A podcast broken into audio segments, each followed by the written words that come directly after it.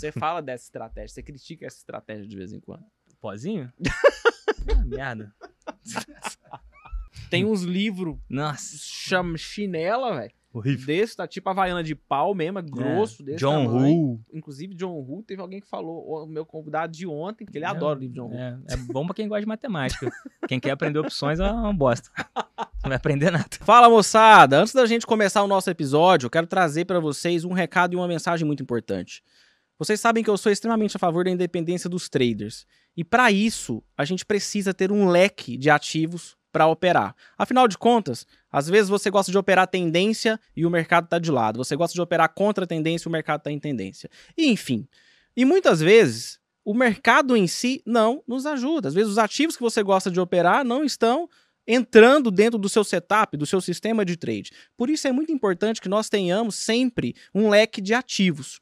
E no Brasil é pouco comum que a gente trabalhe, por exemplo, com o mercado de câmbio, que é o maior mercado de moedas do mundo, e também com mercados internacionais. Imagina você poder operar o maior mercado de câmbio do mundo e, ao mesmo tempo, o mercado internacional, os principais índices do mundo.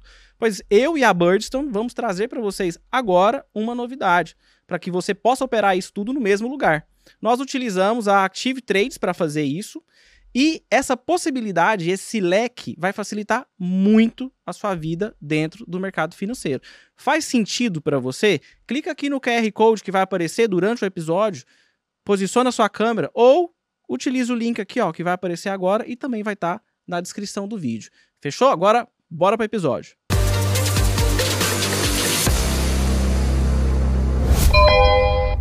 Fala, meu jovem! Vamos começar mais um episódio do melhor podcast de traders e de malas do mercado financeiro. Recebi uma mensagem esses dias falando, falou, cara do céu, velho, você tá levando cada personalidade? Eu falei, esse cara, o cara tá, o cara, o cara é hater, o cara vem encher o saco, né? Mas não, o cara falou, cara, tô levando cada personalidade, cada nego que eu não conhecia é bom, enfim, tem muito novato que tá ouvindo a gente aí. Se você é novo por aqui, inclusive, seja muito bem-vindo. Clica nessa porra desse botão aqui, ó, inscreva-se, deixa o seu like, beleza? Pra eu ter força pra poder chamar uns cara bom, igual hoje, né? Mais uma vez, o host aqui é o mais bobo, é o mais fraco aqui, mas tem contato, meu filho. É, o mundo é feito de contato, né? E hoje o nosso convidado é um pouquinho diferente, né? Acho que nós nunca tivemos um convidado aqui. Deixa eu pensar. É, nunca tivemos um que fale somente, né? é, e principalmente do tema de opções, tá? E antes de mais nada, como a gente também tem uns novatinhos aqui, opções, os derivativos, tá?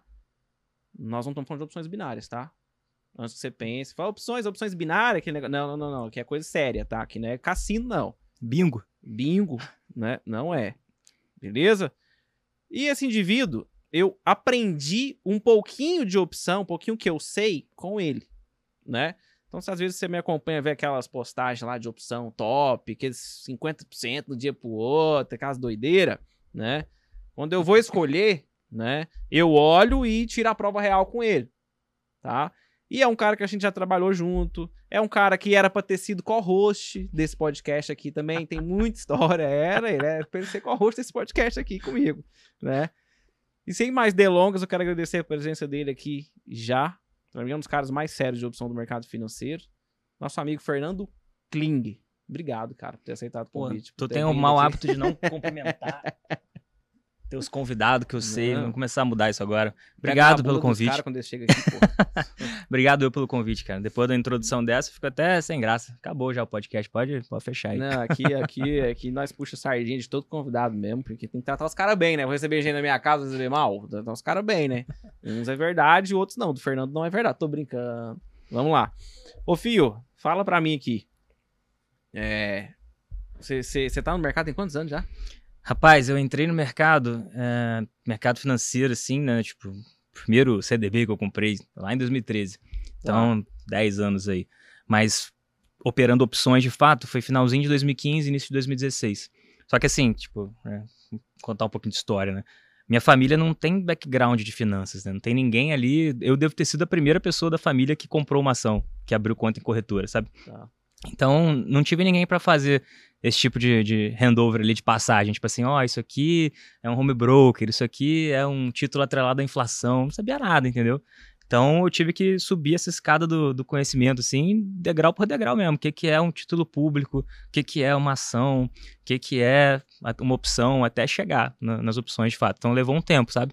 Então de 2013 ali até final de 15, eu tava nesse rame-rame aí, nessa luta, para entender o que, que era o mercado financeiro, quais eram as classes de ativos que dava para operar, o que, que fazia sentido, o que, que fazia sentido para mim.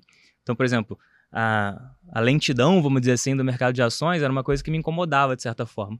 Porque também não, não venho de família rica, não tive herança, não tive nada. Então, para eu fazer o que eu queria fazer financeiramente, o salto, tinha que ser uma coisa rápida. Não dava para levar a vida inteira, entendeu? Pelo menos eu não queria. Ninguém quer ficar rico devagar, né, Vasco? Sim, a verdade não, é essa. Não. Então, tinha que ser uma coisa que desse oportunidade de, de, de, alavancar, de certa forma. E aí, quando eu vi as opções, eu falei assim: pronto.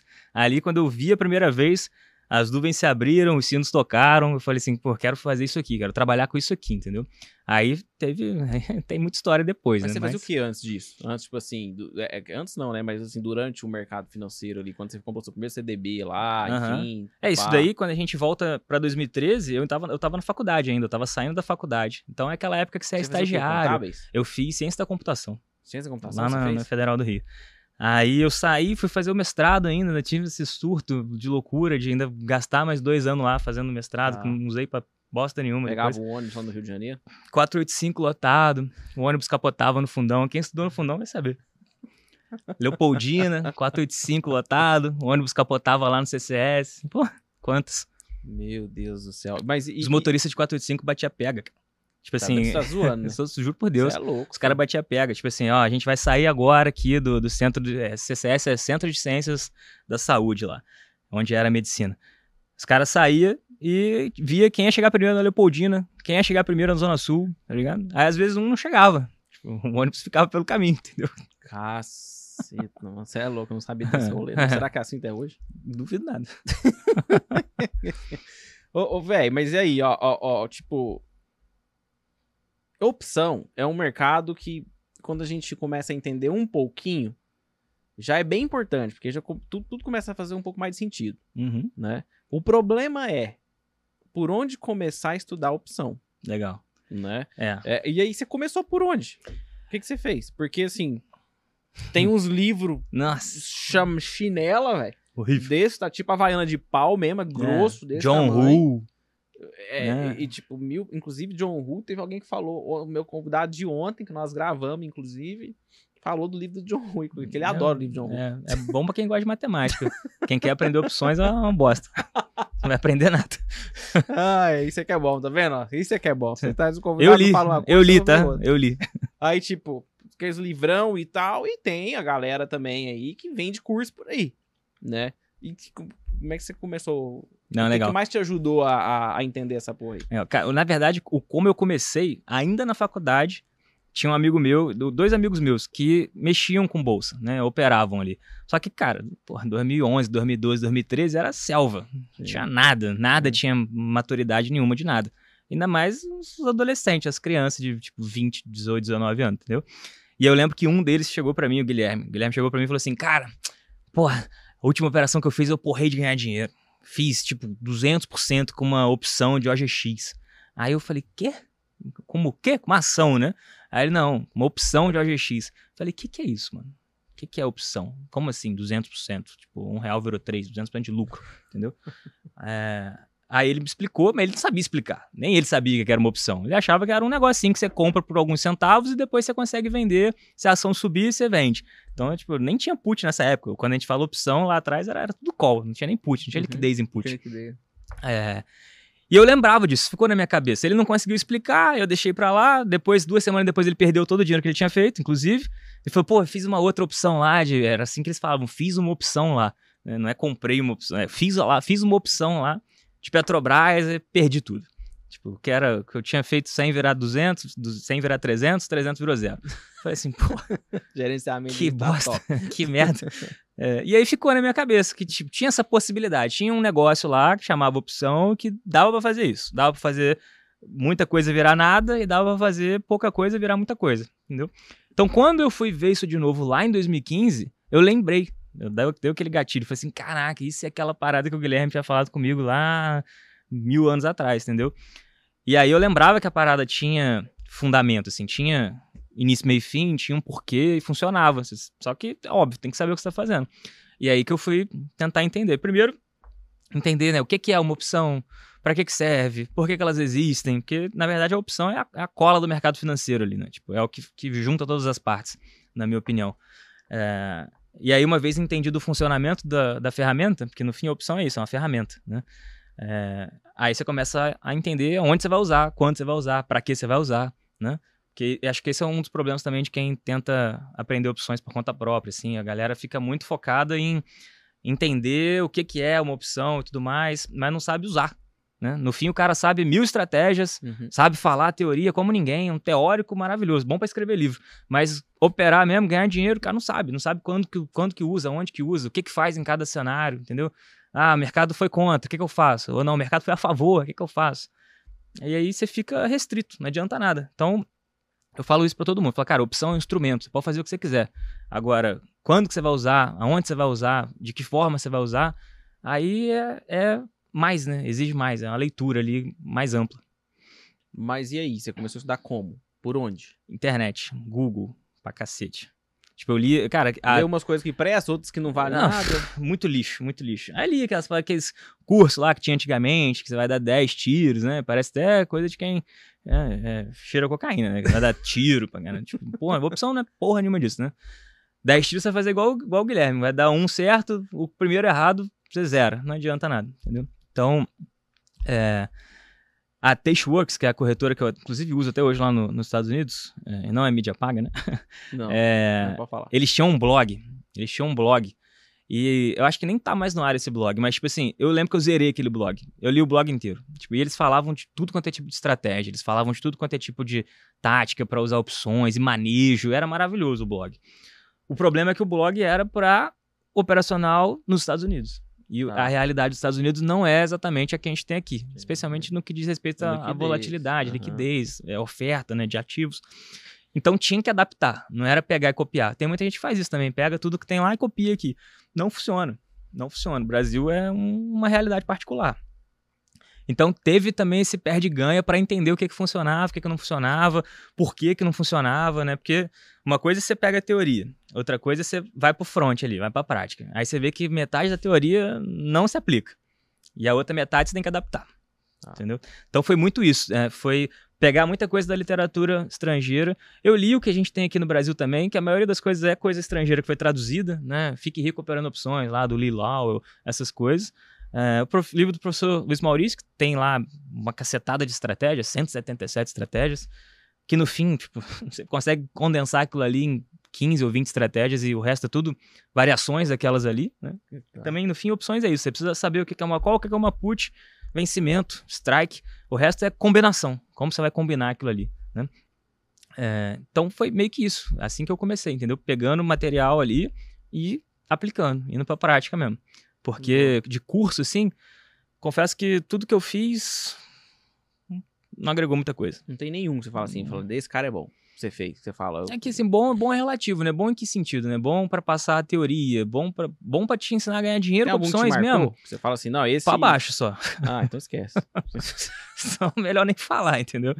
Mas assim, você fala assim, ah, esse aqui eu aprendi a ganhar dinheiro quando eu vi o que esse cara fazia. Não tem. Até porque não existe nenhuma estratégia com opções específica, né? Tipo assim, ah, sempre faltando 10 dias para vencimento, você monta uma trava de crédito no Delta 15. Beleza, vai dar certo um, dois, três meses, depois de um tempo vai parar de dar certo. Como Boa. qualquer outra coisa, não, nada funciona para sempre. Então, se você não adaptar, se você não souber manejar ou mudar mesmo o teu operacional, a tua estratégia ali, não vai funcionar. Não tem um setup de opções que funcione para tudo para sempre. Tá. Entendeu? Cara, é, é assim, é, a, a, eu fico vendo lá pelas. Sempre, né? Já, já teve umas três, quatro, cinco vezes capaz que eu já te chamei para umas cinco turmas diferentes lá, do educacional lá, né? Da mentoria. Pode ver, cada hora eu falo uma coisa. Eu mudo as paradas que eu falo. Atualiza, tá ligado? Então, mas assim, é, é, Você não vai conseguir pegar uma, uma aula minha e repetir ela pra Igual. turma do ano que vem, entendeu? Então, tipo, que, é, é, o que eu quero dizer? É que assim, a gente eu sei que pouca gente realmente sabe o que é o mercado de, de opções. E eu, e eu. É bom e ruim, né? Porque, na verdade, pouca gente sabe o que é o mercado de opções, porque o cara entra pelo, do, pelo day trade em dólar e índice, a porta de entrada dele, uhum. né? Eu É. acho ótimo, porque ele já tá começando num derivativo. É, é tipo. É, é beleza. Agora, tem um- o ponto negativo disso, né? É que o cara dura pouco. Então, ele não fica no mercado tempo suficiente para poder conhecer, por exemplo, um outro mercado que é possível você fazer uma alavancagem e que é puta, super legal de você ficar posicionado num Uhum. direcional de uma ação sem ter o risco do dia de fúria. Uhum. Porque você vai, às vezes, que seja as opções a seco, que vo- vo- você mesmo fala bastante isso, que é a forma Mais até hoje mais é, é ineficaz, vamos assim dizer, É. de se operar, né? Mas é melhor do que é, é, o, cara que não sabe gerenciar risco, é melhor do que ele ficar lá abrindo posição e fechando, abrindo, fechando, abrindo, fechando. É que o risco é diferente quando ele É tá com opções, né? Exato, porque, e assim, ele, vamos lá, ele pega uma seco lá, qualquer lá, desde que, obviamente, desde que ele esteja comprado, né? Porque se ele tiver vendido numa porra de uma put, Uhum. ele pode perder as cuecas É. né? Mas, pô, vai lá, comprou uma put, comprou uma call, você vai perder basicamente O que você né? colocou. Se você comprou a seco lá, etc. Enfim, você vai. Enfim, o que você comprou lá. Comprei 100 reais, vou, vou, vou tomar 100 pra trás. É o máximo que eu posso perder. Só que as pessoas não entendem, basicamente, por que que opção. Aliás, eu vou falar, as pessoas não sabem por que, que a gente fala que o mercado de dólar índice é um, é um derivativo. Eles não param pra pensar. No, no, no- Quem na, sabe explicar. na né? nomen- Não, não sabe. É, é, é- é A gente- relativamente simples. A né? gente Tipo, pode fazer uma, uma reflexão aí, pra você que tá ouvindo a gente ou tá assistindo a gente. É, você realmente sabe dizer por que, que a gente fala, por que, que o mercado futuro, por exemplo, é um mercado de, de derivados, por exemplo? Acho que ele nem sabe, né? Tipo, você sabia que dólar é um derivativo? Mini É, dólar é um derivativo? Sabia que É. mini índice é um derivativo? É Talvez o nego nem saiba. E tipo, e agora que você, você não sabe, agora que você tá sabendo, para pra pensar na nomenclatura. Entendeu? É, o que, no- que é o mini índice, né? Exato. Não, Você, é, você exato. já viu alguém comprar mini índice aí? Exato, vender mini índice na exato, rua? Não tem isso. Exato. E, e assim, por que, que a opção ela é um derivativo? Por quê? Porque ela é um instrumento cujo preço deriva do preço de algum outro ativo. Assim como, inclusive, o mini dólar e o mini índice. índice. Eles derivam, o mini dólar deriva do quê? Dólar. E o mini índice deriva do índice. E o próprio índice também deriva de outra coisa, né? Deriva Sim. do Exato. Ibovespa, que é uma Exato. cesta de ativos. Perfeito. né? Então, as, as opções são a mesma coisa, são derivativos porque o preço, né, ou o prêmio também, você pode achar na literatura chamando de prêmio, o prêmio, o preço das opções deriva do preço do ativo objeto, o ativo ao qual aquela opção está atrelado. Não existe uma opção é, de, de nenhuma coisa solta, né? Toda opção está atrelada a algum ativo. Então, é uma opção de Petrobras, uma opção de Bova, uma opção de dólar, uma opção de Copom, né? Uma opção de se vai nevar amanhã lá no estado da Califórnia. Tem opção Eu climática. posso, por exemplo, comprar uma Uhum. opção de YouTube, certo? Pode. De Bradesco, Pode. enfim. Pô, legal. Mas você não pode comprar uma opção. Uma opção de quê, tá ligado? Sim, Tem sim. que estar atrelado a alguma coisa, E entendeu? se, eu, e se eu, por exemplo, quiser ficar posicionado, é, eu falo, ah, puta, eu acho que o Bradesco vai subir. Uhum. Mas ao invés de eu ir lá e digitar o ticker BBDC4 ou BBDC3, seja lá o que for, enfim, Uhum. e comprar, me expor lá no mercado à vista, né? Eu posso fazer isso com opção, Pode. né? E se eu acho que vai subir, eu compro o quê? Se eu acho que vai cair, eu compro o quê? Hum, boa. Não, Você nem precisa comprar, tem várias formas de fazer, inclusive. Ah, né? então, É a opção ela te abre muito o leque. Eles podem fazer a mesma coisa de, de- de várias formas, né, Vascão? Então, antes, antes de entrar nisso, acho legal a gente definir aqui, porque existem dois tipos de opção, né? As opções de compra e as opções de venda. Então, calls e puts, né? De compra, calls, de venda, puts. E o que, que é uma opção, no fim das contas? A opção ela é uma ferramenta de transferência de risco, tá? Então, é, assim como, por exemplo, um, um plano, plano de, um seguro de vida, é uma ferramenta de transferência de risco, né? Você tem medo de morrer, a seguradora acha que você não tem muita chance de morrer, ela te vende aquele seguro de vida, você paga para, enfim, isso é você tentando se livrar do risco de morrer e Uhum. deixar a tua família desprovida. A opção é meio que isso, é uma ferramenta de transferência de risco. Então, quando eu compro uma call, quando eu compro uma opção de compra, de que risco que eu tô querendo me livrar? Já parou pra pensar nisso? Então, assim, é tipo assim, esse celular aqui, né, o iPhone, sei lá, 14. Imagina que amanhã a Apple anuncia que não vai mais lançar nenhum iPhone. Teoricamente, o preço disso aqui vai subir.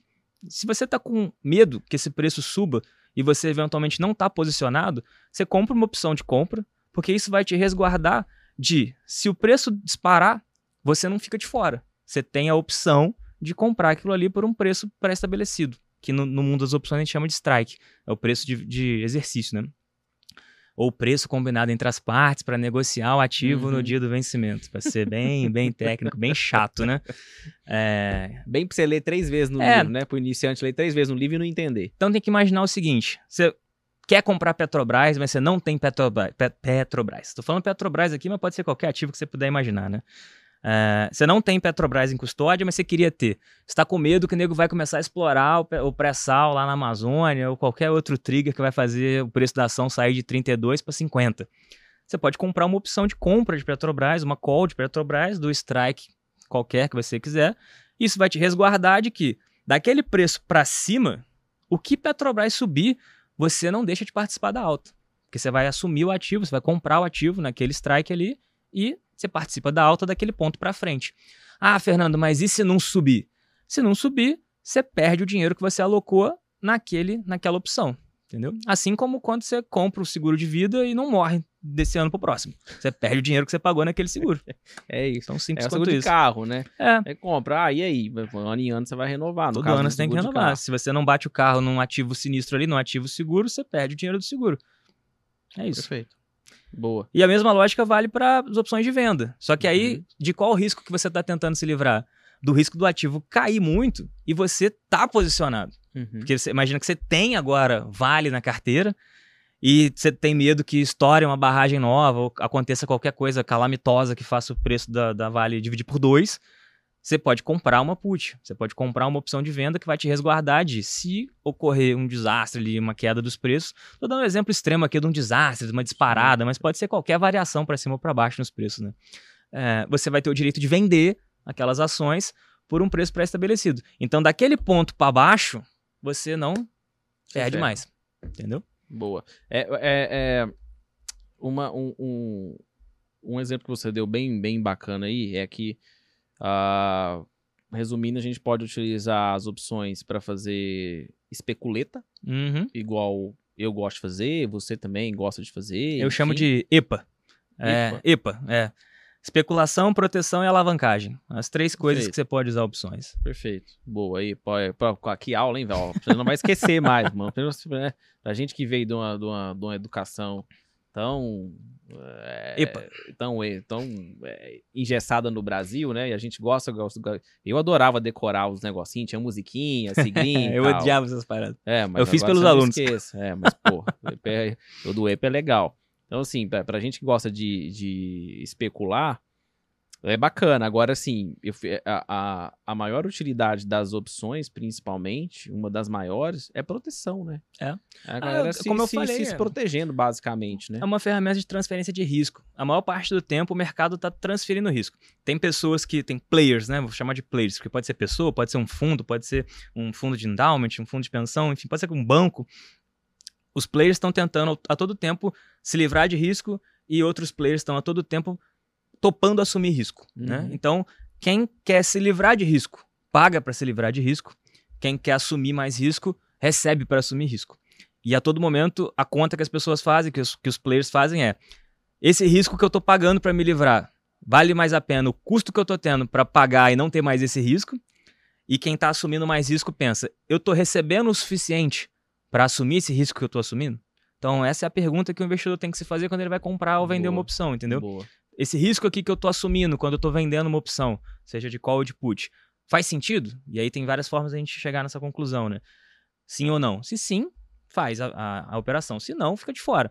E quando você está comprando uma opção, cara, o risco que eu tô assumindo aqui, né? Ou melhor, o risco que eu tô me livrando, eu tô pagando barato o suficiente para me livrar desse risco? Ou não, tô pagando muito caro para me livrar desse risco? Porque se você Boa. estiver pagando muito caro, às vezes é melhor tu correr o risco, tá ligado? Sim, sim.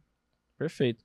Cara, e assim, a- a- vamos. a É tipo tu tentar, desculpa, Vascão, é tipo tu tentar comprar um seguro pro teu carro pagando 15% da tabela do, no É, seguro. Nossa senhora. Pô, deixa bater, entendeu? É, É, não. melhor, não faz sentido, entendeu?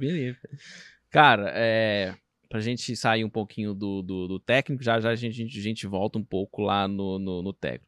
Você tá nessa, nesse cenário de criação de conteúdo tem quanto tempo? Eu comecei a fazer conteúdo na internet finalzinho de 18, início de 19. Final de 18, início de 19. É, porque tá. eu não aguentava mais olhar tava- pra cara das pessoas e da minha volta, assim, meus amigos, família. E eles não aguentavam mais ouvir, me ouvir falando de mercado, de opções. Aí eles falaram, cara, para, mano, a gente não aguenta mais você, entendeu? Eu fui falar para quem queria ouvir. No Boa. começo não era ninguém, mas depois virou um- uma quantidade de gente. Boa. E, e, assim, é, qual que é a maior dificuldade assim que você enxerga hoje pra ensinar a opção pra essa galera? O, o que, o que que é tão difícil? Por- cara, por que que é, assim, é, é, não é algo tão complexo assim. é- você precisa estudar. É. É igual, igual qualquer coisa na vida que você queira ganhar dinheiro, né? Você precisa ter um conhecimento e Uhum. tal, né? Enfim. Ou então você vai, tipo, falar, cara, o Fernando que tem conhecimento. Então eu vou grudar no Fernando aqui e boa, entendeu? Então, assim, qual é a maior dificuldade hoje que você vê, assim, pra ensinar ou pro, pro seu indivíduo lá, pro seu aluno aprender? Cara, essa pergunta é muito boa e eu acho que é até difícil de responder porque são, são várias, assim. É até difícil de, de elencar pra dizer qual que é a maior. Porque antes, antes de tudo, eu fui, cheguei a ser professor de sala de aula, da aula de matemática pra galera de ensino médio, assim, 15, 16 anos. Tá? E os, os problemas são os mesmos. Me- Mesmo que agora eu lide com a galera mais velha, meu público tem ali de 25 a 45, né? A maior parte do público. Ah. É, mas os problemas são os mesmos, sabe? Da- da- das crianças. Porque o pessoal tem, primeiro, tem, tem preguiça, né? A galera tem preguiça do tempo que vai levar. Ela acha que ela vai ler um livro de opções hoje e vai sair um expert amanhã.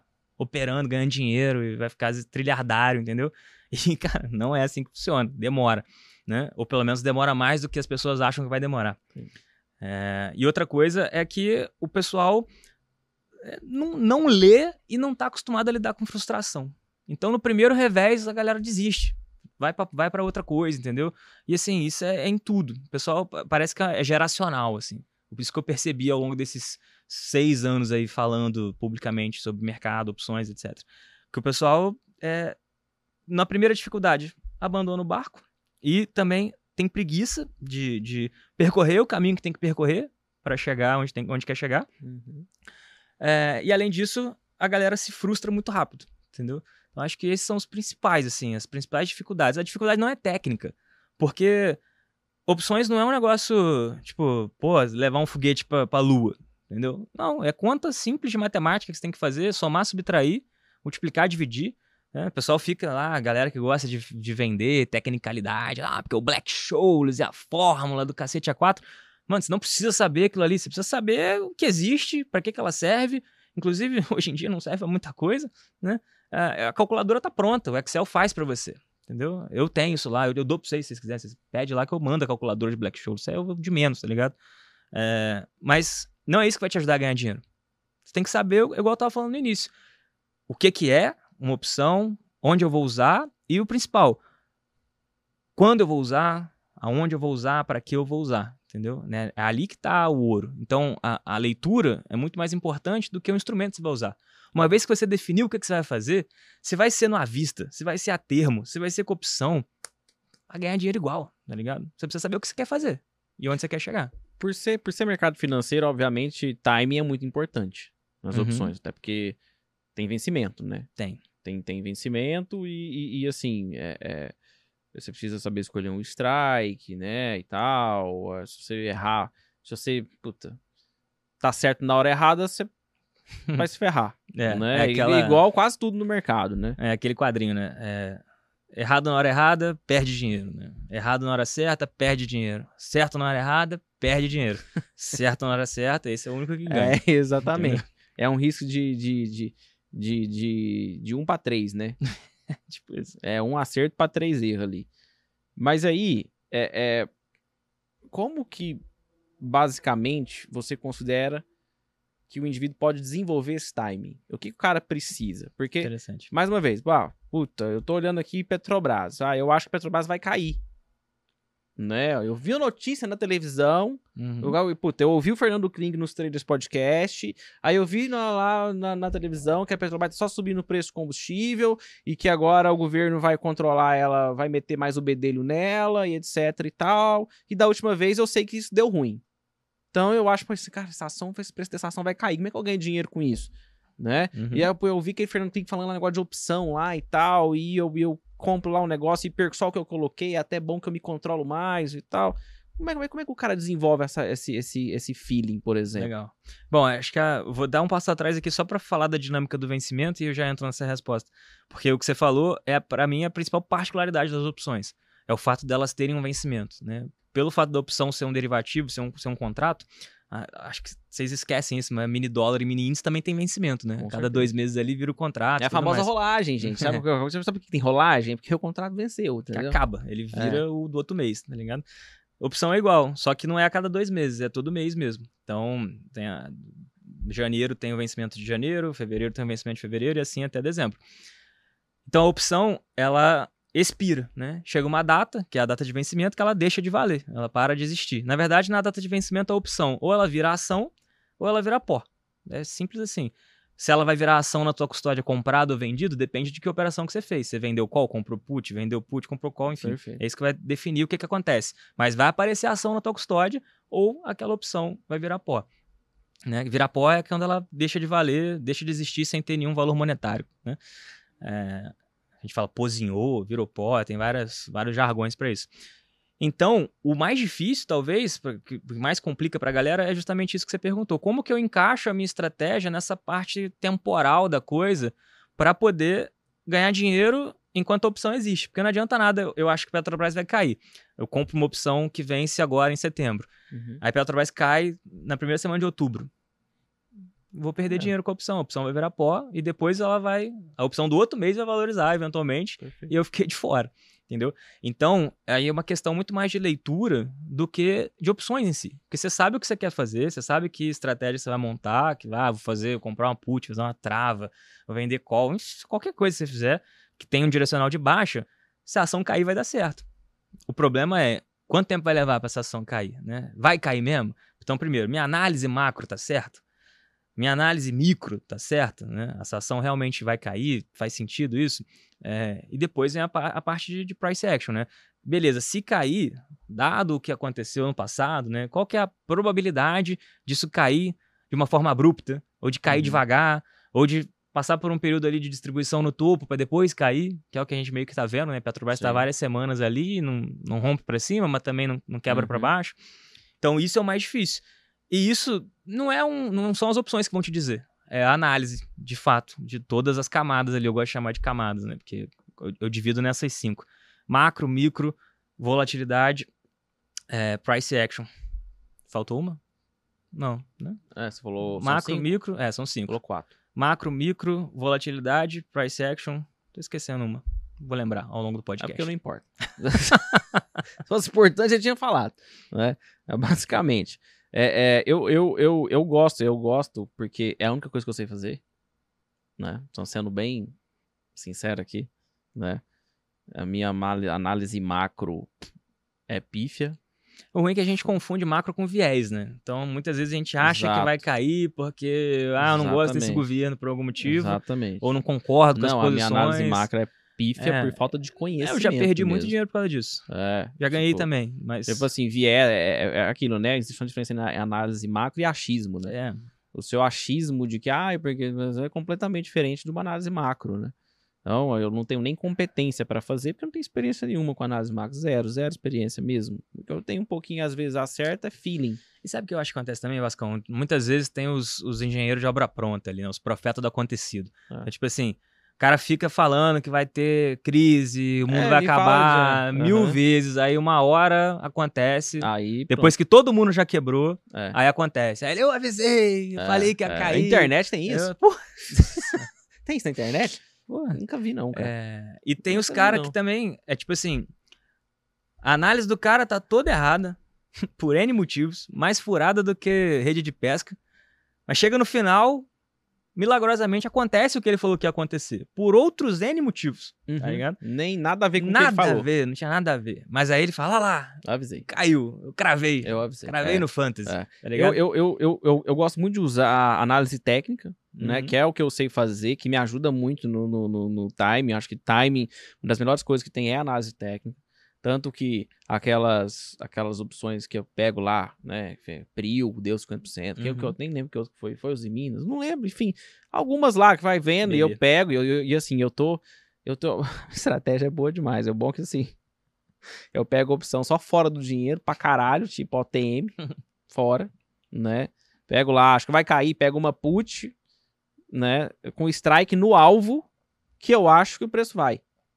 Então, quando a tal tem, ela tá baratinha. Tá valendo porra nenhuma. Compensação também se não tiver. é, se não for uma opção tão grande, se não for uma- uma- um, um ativo que tenha boa negociação em opções, ali, né? fode, porque aí fica mais difícil ainda. É. Porque quando tá no dinheiro já é difícil. Né? Tem, tem igual Prio, por exemplo.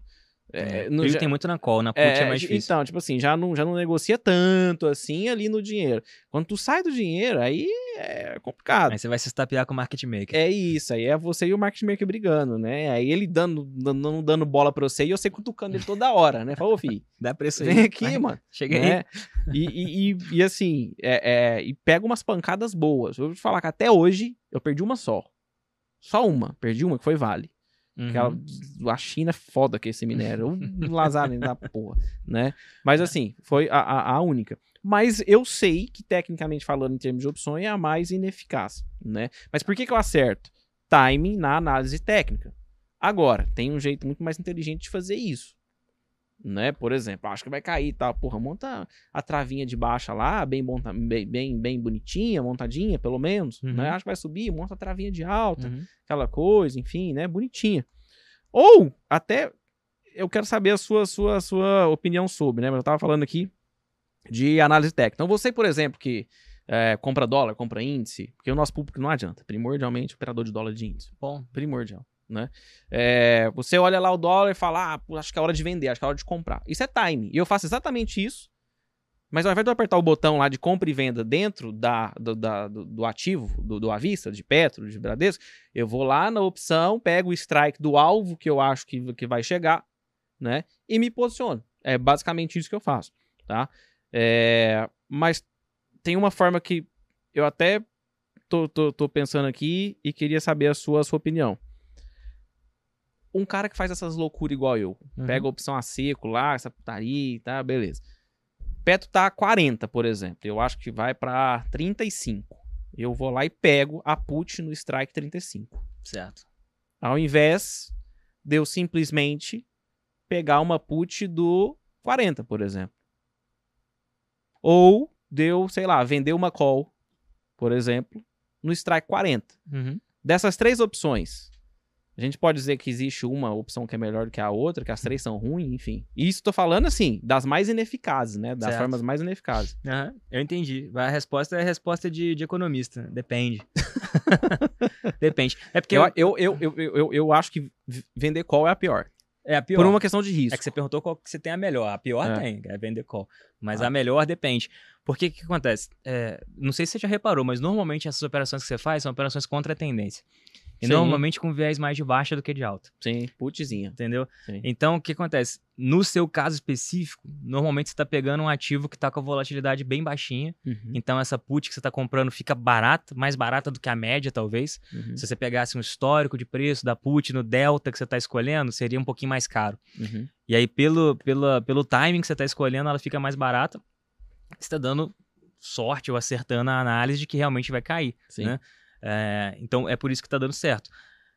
Quando a gente fala que é o jeito mais ineficiente de operar, é porque quando você compra a seco versus quando você faz uma trava, né? Trava, para quem não sabe, é quando você compra uma opção, mas vende alguma outra nas mesmas quantidades, de forma que seu lucro máximo seja pré-definido, assim como seu risco Seu máximo prejuízo. também é pré-definido. Não são os mesmos, obviamente, mas são conhecidos já. Você sabe qual é o máximo que você vai ganhar, você sabe qual é o máximo que você pode perder. Essa é a particularidade que as pessoas, eita, as pessoas chamam isso de trava. A principal diferença é que quando você está comprado a seco, o teu lucro máximo é infinito, Céu. matematicamente falando. Uhum. Enquanto quando você está travado, igual eu acabei de falar, ele é limitado. Agora, o custo de você só comprar uma opção é maior do que quando você faz uma trava. Porque pelo fato de você estar comprando uma vendendo outra, essa operação já fica mais barata. Uhum. Você recebe, você abate o prêmio da vendida no, no preço da comprada comprada. e fica mais barato. É, porque se você não sabe, vamos explicar outra coisa. O mercado, quando você vende alguma coisa, é só você pensa Uhum. na vida. Quando você vende alguma coisa, Você recebe. você recebe. Não entendi nada. Como assim? Se eu- você quer dizer então que se eu pegar na minha continha aqui e vender 10 mil reais de Petrobras hoje lá no Avista, vai cair 10, vai- vai- pelo menos assim, né? Grosso modo. A grosso modo, vai cair 10 mil reais na sua conta. Entendeu? Você vai receber 10 mil, porque você vendeu, você entende? Tipo, você vendeu, você fala, ah, mas como é que eu vendi um negócio que eu não tenho? Aí é outra história, né? Mas no caso de ação é porque existe um banco de ações que a- quem tá comprado te empresta pra você poder especular vendido. É basicamente isso. Sim, vai te chamar margem só. É. Você não paga com dinheiro, você paga com margem. Perfeito. Depois, quando você desfaz a operação, você- é, a, a corretora ou o banco te devolve aquela margem que É, ele te chamou. perfeito. Aí o que o Fernando tá falando é basicamente o seguinte: você compra uma, você vai pagar, você vai desembolsar. Quando você vende a outra, como a gente acabou de dizer, se você vendeu, você vai embolsar. Então, é um crédito, é, é um débito um mais um crédito. E ao então, no mesmo final das tempo. contas, é. no Essa final- operação é ao mesmo tempo. Então, você está vendendo uma opção de 50 centavos e comprando. Perdão, você está comprando uma de 50 centavos e vendendo uma de 20. Você está pagando 30 só, que é a diferença. Sim, Quando se você tivesse só fazendo a seco, você ia estar só comprando a de 50. perfeito. Então, você está ali pagando Essa é a primeira vantagem, né? É, essa é a primeira vantagem. A operação é mais barata, o custo é menor, então, é, no cenário de, de perda, você perdeu menos.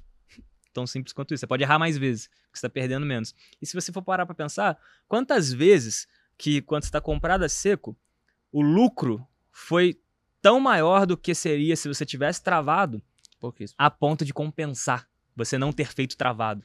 Entendeu a pergunta? Sim. Então, tipo assim, se, se travado eu ganho 2 e pago 1, um, a seco eu pago 2, quanto que eu tenho que ganhar a seco e quantas vezes para valer a pena eu não entrar sempre travado? É, tem, você, tem- Entendeu? você, você tem que pegar um elefante branco, né? Você tem que pegar um- aquele, aquele evento Aquela excepcional. porrada Tipo assim, tá, tô comprado numa put de vale e rompa barragem. É, acontece, sabe? Acontece. Não, acontece, e o mas ruim assim... é que o pessoal justifica com a, a exceção. Sim, aí não dá. Entendeu? O cara vem de curso com exceção, né? É, O cara É. pega e fala, tá vendo? Quer, quer fazer 10 mil por cento numa opção e tal? Vem que eu vou ensinar. Tipo, mano, É. gastando pouco, tipo... Quer falar o nome? É, cara, a estatística, se você, você contorce a estatística ali, você faz o que você quiser, entendeu? A verdade é essa. E a galera se, se aproveita desse tipo de coisa, sabe? É sensacionalista, é escroto, o nego faz pra caralho, a gente fica quieto, deixa fazer, acha feio, mas vou ficar também tacando pedra, apontando o É. dedo pros caras, entendeu? É. Tá aí. O O negócio é o seguinte, com o tempo, conforme você vai aprendendo, os que ficam no mercado aprendem, não tem como não aprender. Qualquer um, se eu aprendi, qualquer um aprende, entendeu? Sou melhor do que ninguém. É, e aí você começa a entender essas coisas. E aí você só para de seguir, para de acompanhar, Boa. entendeu? Pro cara que opera que, que- opção, que quer aprender, quer começar, enfim, etc. Como é que ele faz a gestão de risco dele, cara? Tipo, é, é- é, os caras têm bastante dificuldade em algo que eles minimamente entendem, é ação, dólar, índice, etc. E nas opções? É, é, o cara mantém a mesma gestão de risco, é uma gestão de risco diferente. Pro cara que quer especular, tá? Aham. Porque galera, a maioria, assim como eu, é. Todo mundo, eu também. Até hoje, o que eu faço é especulação, né? Não existe comprar uma opção por fundamento, porque você não vai acumular opções. Sim. Opção não é igual a ação. Ah, eu quero ter o máximo de ações possíveis de Banco do Brasil. Hum. Se você fizer isso com opção, você vai ficar sem todas as opções que você comprar, porque elas vão expirar. Então, é. igual você querer acumular iogurte. Vai vencer na geladeira. pô. Se você não tomar, não faz sentido. Nossa, que analogia boa. Ó, pai, tá de parabéns, viu, rapaz? Que analogia boa. Acumular iogurte, agora entendi. Agora fez sentido. É isso, entendeu? Então, toda operação com opções tem um viés especulativo fortíssimo, normalmente, né? É, então, o que, que você tinha perguntado mesmo? Perguntei pra você é, como que. Puta, até esqueci agora. É, mas. Tipo, Gerenciamento de É, risco. mas assim, como que o cara que. Por que que é tá diferente, né? especulando, né? Aham, É. legal. Aí, cara, a- o que eu defendo é até bem meio, meio polêmico, assim, nem todo mundo concorda. E eu acho legal, mas assim, abre margem para discussão. Porque eu não acredito em stop em opções, por exemplo. Tá. né? Eu acho que a pessoa que está operando opções, ela já tem o benefício de colocar muito pouco capital e mesmo Uhum. assim ter Um retorno legal. retornos bacanas, percentualmente falando, né? Que estratégia que você vai fazer com ações, com o mercado futuro que seja, que vai te dar a oportunidade de fazer 100, 200, 300% em algumas semanas, Ah, não. entendeu? Não, tem, só, tem é. isso no mercado de opções, não, não tem. Pode pensar o dia inteiro que não vai achar. Então você não precisa entrar alavancado até as tampas, entendeu? Você não precisa entrar com 30, 40% do PL numa operação com opções. Isso é um negócio que faz a galera ficar louca também. O nego acha que vai fazer uma operação com opções e vai resolver a vida. Ele pega aquela, aquela put de Petrobras que na greve dos caminhoneiros deu 18 mil por cento. Aí ele fala assim, cara, nessa época eu tinha 10 mil no banco. Se eu tivesse colocado os 10 mil, eu ia estar com 1 milhão e 800, agora eu já ia estar na praia, não sei o quê. E, cara, Você não ia, porque você não ia ter botado os 10 mil. Se você tivesse botado os 10 mil no segundo dia que a operação dobrou, você já ia ter saído ia- felizão, Você contando com os os 18 amigos. Não ia ficar até os 18 mil que que ia, não ia nem errar. Pô, pelo amor de Deus, hipocrisia, entendeu? Então, assim, é, só existe em Narnia essas paradas. Só existe na manchete do Infomoney, entendeu? Do Money Times. Mas Uhum. ninguém pegou isso. Ninguém. Pegou um cara que pegou porque ele esqueceu. Entendeu? Você nem Às sabia. vezes ele largou lá, o negócio É. era pó, É. ele foi ver depois. Entendeu? Cagada. Famosa cagada, tá ligado? Que a gente fala real mesmo. É, Mas é cagada mesmo. Então, o gerenciamento de risco, pra mim, é o seu sizing. O gerenciamento de risco é, eu vou montar as posições só colocando o máximo que eu topo perder. Entendeu? Então, tô comprado a seco, eu sei qual é o máximo que eu posso perder. É o dinheiro que eu tô colocando naquela compra. Tô montado numa trava de, de débito, aquelas que a gente paga pra montar, eu sei qual é o máximo que eu posso perder. Tô montado numa trava de crédito, aquelas que você recebe pra montar. A gente sabe qual que é o risco máximo da estrutura. Não, pior cenário aqui, você exercido nas duas pontas, pá, vai dar tanto. Coloca só uma, você vai receber um tanto e teu risco é X vezes esse tanto. Porra, trava de crédito é foda. Né? Tô, tô recebendo 100 reais, o meu risco máximo é 200, 300. Normalmente é assim, um para dois, um para três, a não ser que você seja muito talentoso para montar uma pior que essa, que normalmente é melhor que isso. Então você vai montar recebendo um valor que o risco máximo é o, o tanto que você topa perder. Uhum. Entendeu? Acho que esse é o gerenciamento de risco mais inteligente. Porque o pessoal me procura e fala assim: ah, Fernando, poxa, tô comprado uma opção, ela tá dois centavos, o que que eu faço? Eu falo, não, não faz nada, pô. Vai- Se você vender agora por dois centavos, vai mudar a tua vida? Não. Vai resolver teus problemas? não, é. O troço já desvalorizou 98%, entendeu? Vai mudar, deixa, Deixa essa porra torar, é. Porque eu já vi, e não foi uma nem duas, não. Foi uma porrada de vezes. Uma opção que já tinha. A, a operação aparentemente tinha dado errado, porque a opção virou pó. Não necessariamente, quando você olha pro gráfico da ação, ela deu errado. Às vezes a, a ação só ficou de lado, Sim. tempo suficiente para aquela opção ir se desgastando, virando pó, chegando mais perto do, do zero, do um centavo ali. E na última semana, assim, ressurge igual uma fênix das cinzas. sobe, quase fura o monitor no teto, assim, a opção, entendeu? Vai de um centavo pra 15, pra 16. Às vezes o cara pagou 10, 12. Aconteceu com a gente essa semana, Nossa, via varejo. É bizarro. Via varejo, a gente tava numa put de 1,80. Aí na- no dia que saiu o resultado, dia seguinte saiu na quinta noite, na sexta, subiu 7%, abriu subindo 7%. A opção tava, fechou 10 centavos na quinta, abriu já na sexta, tipo, a 6, chegou a 2. Nossa. Ao longo do dia, o que tava subindo 7 fechou subindo tipo 2, já devolveu quase tudo. No dia seguinte abriu caindo 7. O que em algum momento do dia anterior, que foi a sexta-feira, no pregão anterior, tinha negociado a 2, chegou a negociar a 24. Você é louco. que- segunda. olha que loucura. Aí você vai falar, ah, Fernando, você comprou a 2? Não, mano, eu tô comprado no 10. Há três semanas já. Mas o 24, Com a porra, turma da tá sala, louco, entendeu? mano, esse 24, Mas eu louco. falei, a gente deu saída, a gente rolou, na verdade, no dia Aham. lá. A gente falou, ó, vamos trocar pro próximo vencimento. Hoje foi um dia ruim. Estamos muito perto do vencimento, isso vai machucar a opção, né? Você tomar uma ré assim no preço do ativo objeto muito próximo do vencimento, a opção te Tipo machuca. 60, Então, ficar posicionado próximo do vencimento também tem seus riscos. A gente rolou, no dia seguinte só correu pro braço, entendeu? Pagou o prejuízo da que rolou, saiu no lucro. Então, assim, é, se desfazer nesses momentos, eu acho que não faz nenhum sentido. Deixa lá. Você não era pra nem, tá nem preocupado. É, Porque o certo era tu ter colocado só o capital que você tá ok Sim. de perder. Sim. Entendeu? É igual quando você abre uma posição no, no índice no dólar e bota o stop lá. Se aquilo ali não é teu stop financeiro, é teu stop técnico. É o que você tá ok de perder, entendeu? Perfeito. Na opção é a mesma coisa. O capital que você aloca nas estruturas tem que ser uma coisa que você tá confortável em perder se aquilo ali der errado. Você tem uma, uma, uma, uma, uma sala de recomendação, né? Aham. De, de, de call lá, enfim e tal, papá. Quanto que você recomenda lá pro pessoal? Porque aí é foda, né? Porque tipo, tá todo mundo ali e tal, esperando. E aí, Fernando, tá, qual que é a boa? Que Hum. tu tá vendo É. e tal, enfim. Aí tu vai falar, falou, ó, eu acho que tá, vamos montar essa operação aqui com Vale, É. por exemplo. E, e- e aí, qual que é o alerta de risco que você coloca lá em termos percentuais? Você fala, ó, a gente, eu recomendo que seja X% do capital. Você tá ligado que eu fiz faculdade de computação, mestrado em engenharia. Estudei lá os cálculos, física mais chata, mais pica que tem. Disparada, a parada mais difícil que eu fiz na minha vida foi lançar a sala. Ah, eu tenho certeza. Porque assim, Você tá sabe, Vasco, se alguém chegar pra Tá você louco. abrir o gráfico agora do índice do dólar do que for e falar assim, opera aí, arma na cabeça, faz alguma coisa. Você vai comprar ou vender. Uhum. Alguma coisa você vai fazer. Comigo é a mesma coisa. Se você me der as ações do Ibov que tem liquidez e falar assim, faz alguma coisa aí, eu vou achar uma operação. Agora, é a operação que eu faria com o meu dinheiro? que eu faria pra minha família?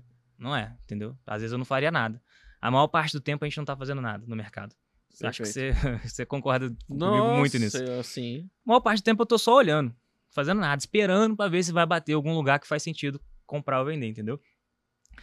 Então, ali com a galera, o que a gente faz é, é isso, é dar só o filé mesmo, porque a gente acredita muito, que tem muita chance de dar certo, na nossa opinião, por N fatores, todos esses fatores de camadas que a gente falou e tudo mais.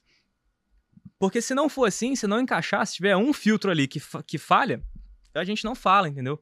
Não tem essa, essa, essa pressão, ah, tem que dar X calls por mês, X Sim. calls por semana. Irmão, prefiro dar uma call que dê dinheiro do que dar 20 que vão dar errado, entendeu? perfeito. E quando você começa a pilhar a operação, vira meio que cassino, loteria ali. É 50-50, igual jogar moeda, entendeu? É, aí, aí tipo, Fecha o olho, escolhe se é. vai comprar ou vender. Aí você pode fazer aquela, acertar né? metade ali. já Dá 20 call no, no, no- É. mês, 10 dá certo, 10 dá errado, você fala das Entendeu? 10 que deu certo. E aí toda vez eu reforço isso.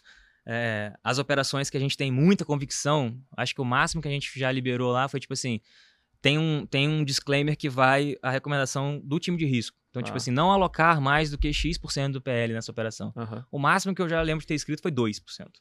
Porque pra mim não faz Ah. sentido. Imagina que em algum momento na sala a gente esteja com cinco posições abertas ao mesmo tempo. Sim. Nunca passou disso. Até hoje, né? A Uhum. sala vai fazer um ano agora. É, Se você aloca 1% em cada operação, você vai estar com 5 Sim, do teu PL no máximo alocado. Com 5 do PL, correndo ris- risco de ir para zero. Se você acorda de hoje para amanhã com menos 5%, você vai ficar chateado. Mas você Sim. entende que faz parte do game. É Tá ok, ali, né? Tô, Aham. tô vivo no jogo. Opa, Né? que isso. Agora, e o cara que bota 10 numa operação? 20 não. Aquela que ele achou que fazia mais sentido, ele Aí entra ele com sente. 30.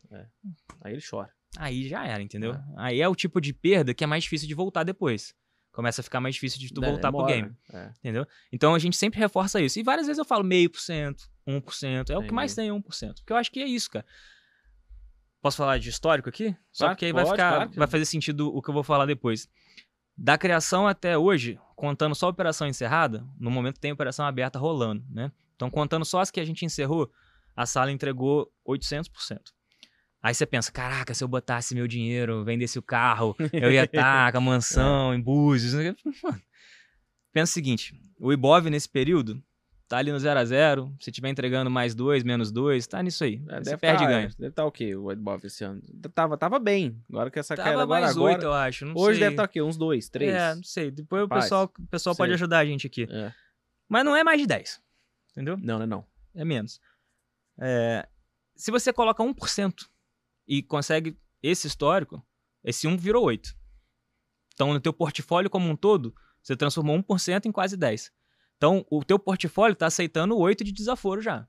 Ele pode desvalorizar isso tudo que só o percentualzinho de opções está correspondendo. Perfeito. Se os outros 99% do teu portfólio valorizaram igual o Ibov, você tá com alfa em cima do Ibov. Porque tu acompanhou, ainda porrou em opções. Uhum, Oito vezes mais. uhum.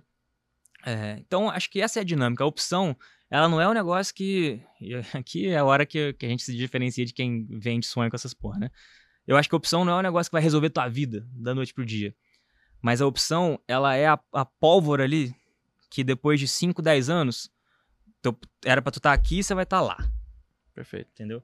Porque é o acumulado de coisas que você vai fazer de pouquinho em pouquinho, ou melhor, com um pouquinho em pouquinho do teu portfólio, mas os saltos ali em percentual são grandes, só que numa parcela pequena. Isso no compound ali, no acumulado, vai fazer uma diferença bizarra, entendeu? E a gente tá falando aqui, a gente só falou de operação direcional aqui até agora. Sim, sim. Mas existem as outras operações de taxas, operações de caixa que te permitem gerar um caixa através de opções. E aí você consegue alavancar esse caixa em outras coisas eventualmente, ou você consegue usar isso como risco de oportunidade, custo de oportunidade, consegue ter ali um, um yield mensal adicional, às vezes dobrar o yield da tua carteira anual. Então, ah, tem uma carteira previdenciária que vai me pagar de 6 a 8% de yield no ano.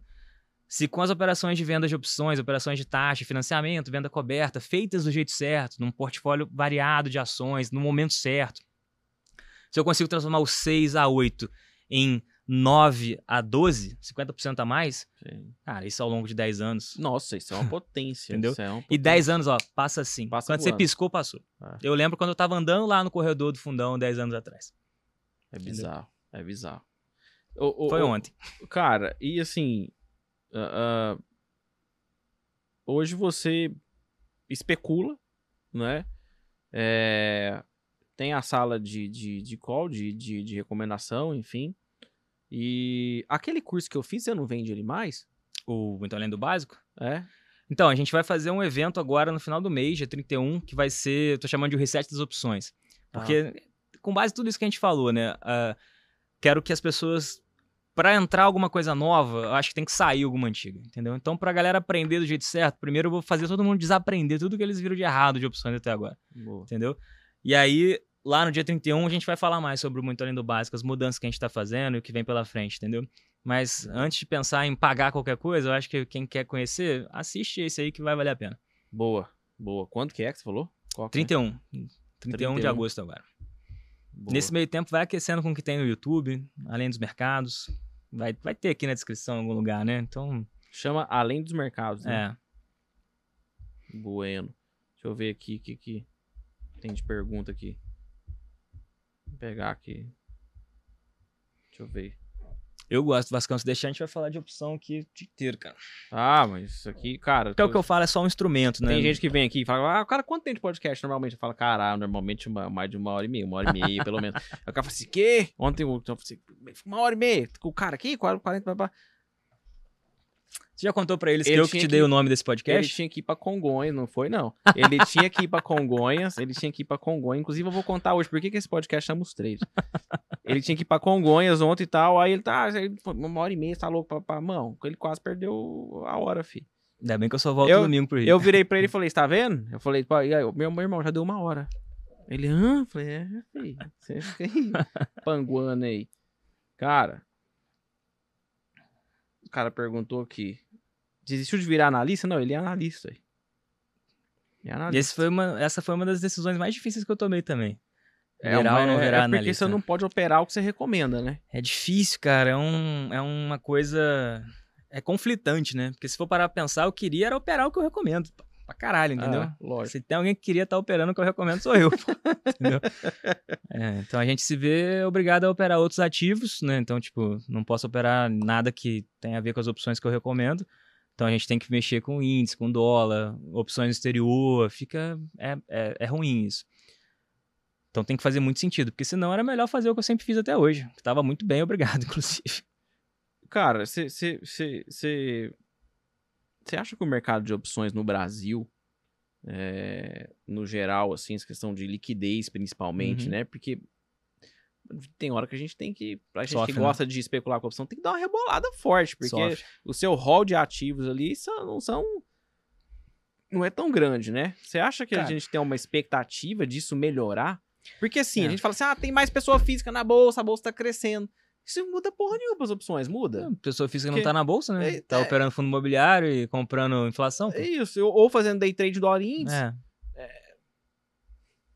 Acho tem. que assim, a gente tem que. Eu gosto de olhar em perspectiva, né, Vascão? Então, Brasil, quando a gente fala de Brasil, tem o quê? 400 ações, né? Uma micaiada danada. Não, mico.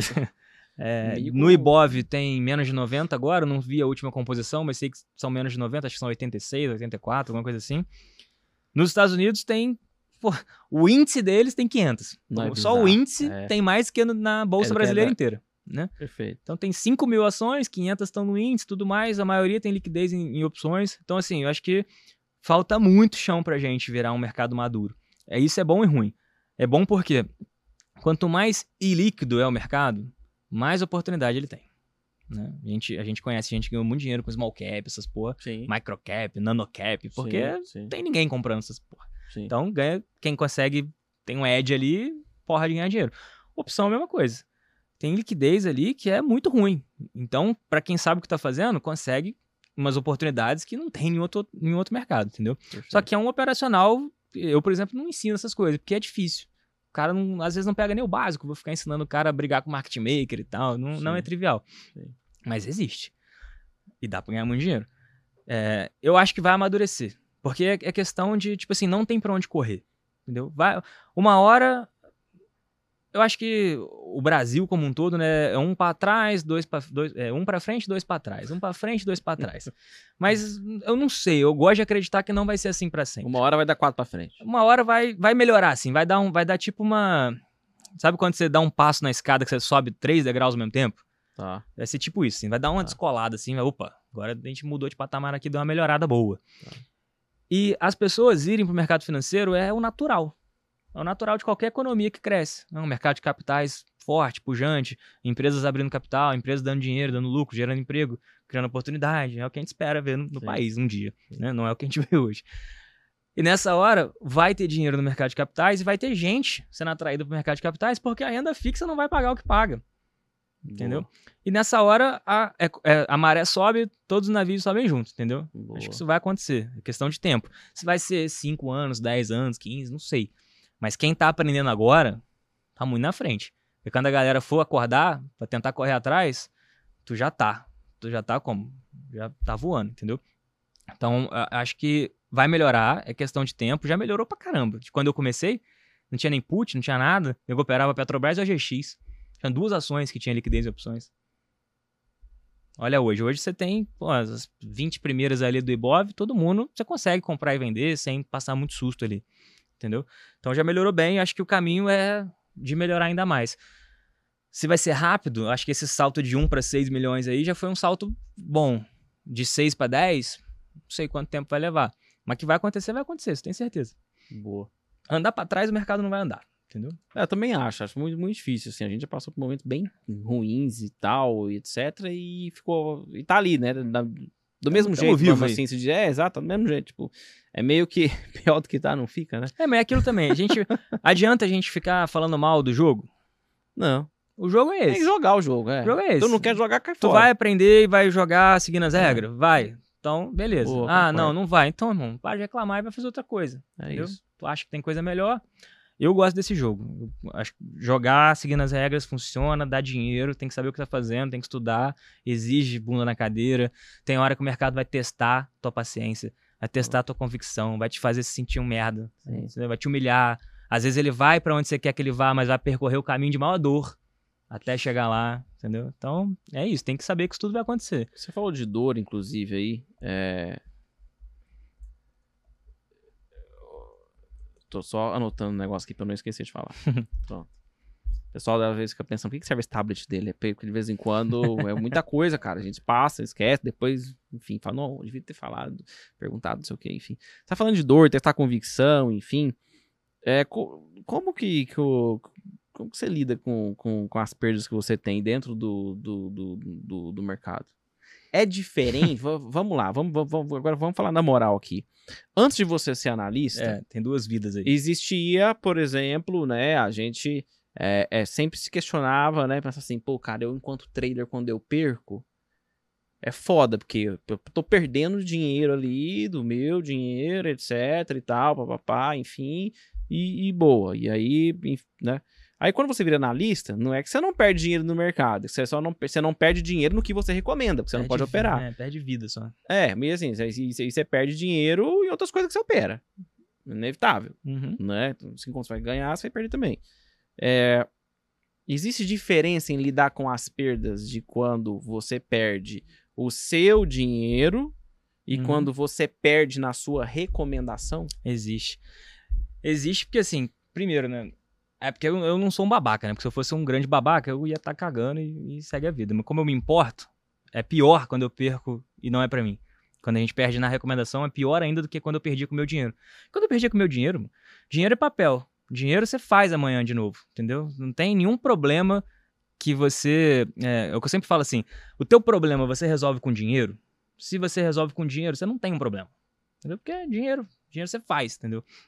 Agora, quando a gente perde dinheiro dos outros para os outros, né? Eu não, eu não pego dinheiro, é uma sala de análise, então eu, não, Uhum. eu não capto esse dinheiro e tenho um instrumento para investir, não é igual um fundo, né? Eu dou a recomendação e as pessoas seguem. Às vezes elas não seguem também, ainda tem isso também. Então eu tenho que escrever de uma forma para meio que resguardar o, o assinante, porque senão Sim. ele acaba fazendo lambança ali, seja porque não sabe o que tá fazendo direito, seja porque não entendeu, enfim. Tem que ser a prova de quem tem preguiça de ler. Com todo respeito. Ah, então, quando a gente dá a recomendação e não dá certo, cara, é muito ruim. Teve uma operação de Bradesco que a gente ficou cinco meses rolando na sala. E desde o início eu expliquei que isso podia acontecer. Uhum. E que isso ia acontecer se ela não fosse a favor Daquela bagaça de novembro de- lá? É. Foi, deu, A gente deu- ficou cinco meses rolando. Nossa, cara, aquilo A gente saiu no lucro na, mesmo. na operação. Mas pergunta quantos que conseguiram acompanhar do início ao fim. Não foi todo mundo que entrou. Pouquíssimo. E teve gente que entrou depois e só pegou a subida. Entendeu? Mas os caras que ficaram no rame-rame no começo, pô, a galera perturbou. Assim, falou muito no meu ouvido. No meu, do Uli, do ré do time. E tá certo mesmo, tem que falar, porque o cara não entende, entendeu? Sim. Ele não tava preparado pra aquilo ali. Ah, mano, a gente preparou os caras na base da porrada, praticamente, É, entendeu? é, Na- é. Foi na dor ali. É o melhor jeito de aprender. É, o mais dramático. Traumático. A maioria nunca passou por isso, né? E sozinho não ia passar. Sozinho É. o cara ia sair no Não, segundo ele mês, entendeu? fazer. Ele não ia Passar ficar- cinco meses rolando opção? Eu, eu acho que no final tinha gente rolando só pra me mandar tomar no cu, entendeu? Tipo assim, porra, eu fiz até o final com você e deu errado. Entendeu? E deu ruim no final das contas? Não, no final a gente saiu no lucro. Deu bom. Deu. Boa. Mas a gente sangrou. Ah, eu logo. Chamada de Mas Bradesco pá. judiou pra caramba. E eu explicando. Nossa, ai, Bradesco pô. judiou, hein, cara. Porra. Judiou, cara. Aquela pancada lá, 17%. E Depois depois, caiu mais. mais um pouco. Aí negava, vou comprar mais. É. Aí e chegava no comp- fundo ali no 12, voltava no 14 Fingia que ia e brum, subir de pro novo. 12, 13. Nossa, cara. Que. Nossa, enrolou, né? E aí acontece o seguinte, aí, aí acontece de tudo, né? Porque teve a galera que viu essa operação desde o início, teve a galera que entrou depois e viu só a retomada, e teve a galera que não viu nada e sabe que existiu. Então, Aham. Tem gente que acha que toda operação Vai ser igual. dá pra fazer mágica e salvar a operação. Entendeu? E não é toda É só operação. rolar. É só rolar, entendeu? Só que rolagem não é mágica, né? Rolagem ou você tá colocando dinheiro novo na operação, ou você tá colocando margem. E custo de oportunidade, tempo, paciência, né? Sim. Todo esse capital também que tem, tem seu preço, tem seu custo. Claro, Embora não seja financeiro, você não veja ali monetariamente falando. claro. E tem operação que não faz sentido. Você só é melhor você assumir a perda, errei, beijo, beijo, tchau, tchau, bora pra próxima, entendeu? Ah, é fácil falar porque você é analista. Não, eu fiz isso muito já também pra mim, entendeu? É, e é o que tem que fazer, tem que ser profissional e falar, cara, deu errado, errei, bora pra próxima, entendeu? Vai ter hora que a gente tem que assumir também, acertei, dei sorte. Não foi essa análise que eu achei que ia acontecer, mas, Mas deu. mas foi. Aham. Porra, obrigado. É o meu dinheiro no, no bolso do mercado eu tô tirando, Uhum. entendeu? É, acho que é isso. O pessoal às vezes acha que é mágica, que porque deu certo uma vez vai dar certo todos. Não é. Aí Tem a galera que é o engenheiro de, de obra pronta, o cara que olha só em, em retrospectiva. Tipo assim, tu entrou no avião, eu tava falando isso hoje com, com a Bárbara. Tu entrou no avião que tem 90% de chance de cair. Chegou do outro lado. Foi uma boa decisão? Você é louco. Pô, cheguei do outro lado, pô. Porra. Entra outras 10 vezes e vê se tu vai chegar, entendeu? Exatamente. Só precisa de uma pra não É. chegar. Boa. É Muito assim. bom. Cara, a, a- a- a gente falando do, do nome do, do podcast, né, cara? Por que, que esse podcast chama os traders? Esse podcast chama os traders porque um dia a gente tinha a Alfa, né? E o Fernando trabalhava lá com a gente lá, era, era um dos, dos, dos, dos colaboradores também, tava lá para pro, pro quadro societário, para participar, enfim, para entrar, enfim. E aí o Grupo Primo tinha lançado aquele podcast Os Economistas. Com o Charles e com o Pete. E com o Pete. E aí, Ainda era eles, né? Depois é, mudou. é, depois mudou. É, até o, a- a- a- atualmente é com, eu não lembro, eu não sei quem é, porque eu não É o não Kika. Danhoto e o... Eu não aquele menino eu, da não- Val. Eu acompanho mais o, os sócios e tal, enfim. É, eu acho, que- acho que o trabalho dos caras no geral lá é excelente. Os caras são muito bons no que fazem, né? Enfim. E aí, é, tava lá, os economistas. E os caras falam mais de buy and hold, um papinho, aquele, aquele papinho que nós não curtia, né? É. Eu, eu, você ainda gostava. Eu achava uma bosta, porque eu olho, até hoje eu acho, que eu olho aqui não tem nada a ver com o que eu gosto. É. Eu não sou, eu não sou o público deles, né? E aí, os caras, os economistas, eu parei e falei assim, irmão, falta podcast é pra trader, irmão.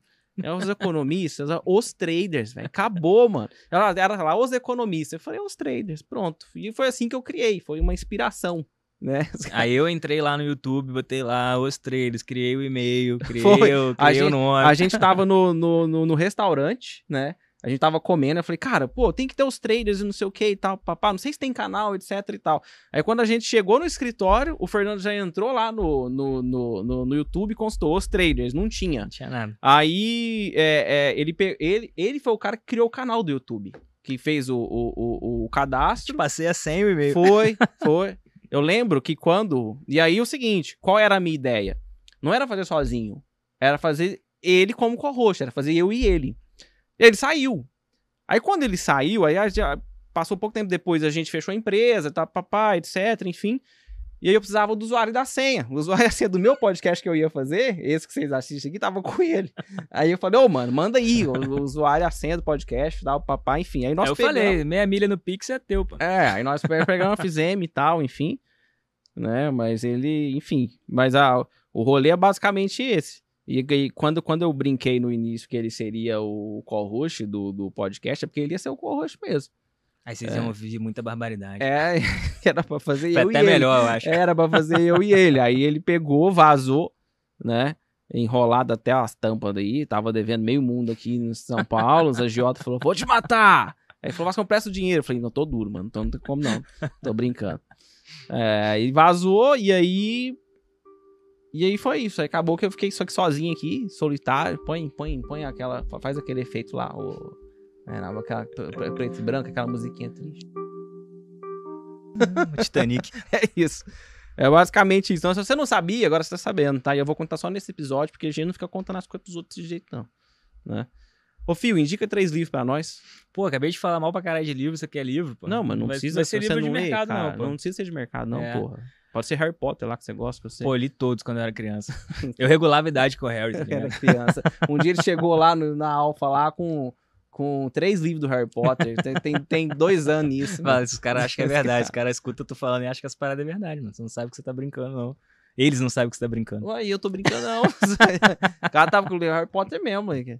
É? Você não tava com a Bárbara nessa época, não? Tava? Tava, não. Tava, não? Tava, não. Quanto tempo tá namorando, Fernando? Fala aí. Namorando? É. Namorando tem Você que... você não tá namorando, não? É. Ah, zero disso. Mentira. Pressão tua, Deixa eu contar pra você a cagada que eu fiz. Então eu vou contar pra vocês a cagada que você não, você é burro, você não me avisa. A cagada que eu fiz, vou contar pra vocês. Eu toca aqui, né? Falou assim, lá na a portaria liga e fala: Ah, é, o, sou o Fernando e a Bárbara. Eu falei, não convidei Bárbara, mano. Bárbara? Bárbara? Quem é Bárbara, né? Falei, foi o Fernando e tal. Aí eu pensei, né? Falei, ah, sei lá, deve ser alguém da equipe dele que trabalha com ele e tal. Aí beleza, aí ele entra aqui, eu nem levantei. Eu já, quando eu vi a porta aberta, eu falei assim, ô mano, quem que é Bárbara, velho? Já fala aí quem é Bárbara, quem que é a Bárbara, mano. Já, aquela, né? Essa que é foda, né? Você traz uns caras que você conhece pra cá, nós fode os caras no meio. Pior que tem a cortininha atrás da porta, não dá nem pra ver é. Exatamente. Aí eu virei pra ele e falei assim, mas e aí? Aí a Bárbara entrou, eu tudo bem, então o que ela faz? Ela trabalha com você, cara? Aí ele trabalha, e ela, não, trabalha.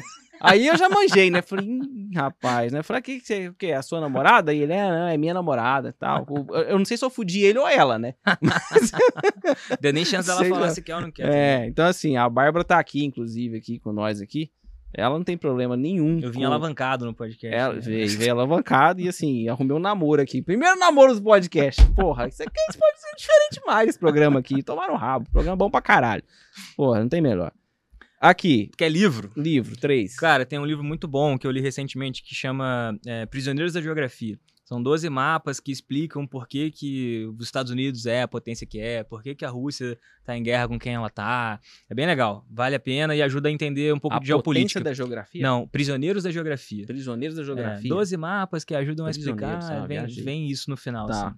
Tá. É, Prisioneiros da Deixa eu Geografia. anotar que eu anotei. Do Uli eu anotei, tem uns colegas meus que pediu depois, tem uns amigos meus que tá louco Qual que o livros. passou? Eu assisti o podcast, mas não lembro dos livros. Prisioneiros da geografia. Aí, deixa eu pensar aqui. Eu ó, Ó, aqui tem um Uli, muito hein, bom ver? que não tem porra nenhuma a ver com o mercado, mas é maravilhoso pra gente entender um pouco. É, é, é lúdico, é livro pra criança. Hum. É aquele A Revolução dos Bichos. Ah, tá. Esse não, livro é, bom muito pra bom. caralho, Todo muito mundo bom. tinha que ler de tempos em tempos, sabe? Sim. É, E pra fechar, pô, tem um livro que é bom, Super Previsões. Ensina você a fazer essas previsões do, do apocalipse. E, ah, vai dar tudo errado. É você entender como que essa indústria de previsão funciona. Super previsões? Super previsões.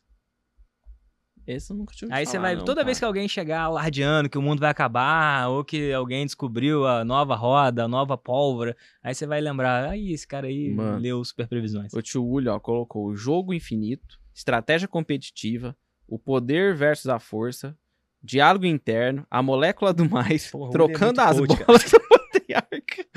Foi assim, tudo que eu notei aqui. Mas Hum. o mais engraçado é que a galera assistia e daí, tipo, os caras ficavam com preguiça de voltar ou algo do tipo assim, falava, mano, como é que é o livro lá, etc e tal, papá, porque ficava perdido lá no Aham. meio do episódio e tal. Aí eu passei, aí teve um cara que comprou. Qual, qual que foi? Quer ver?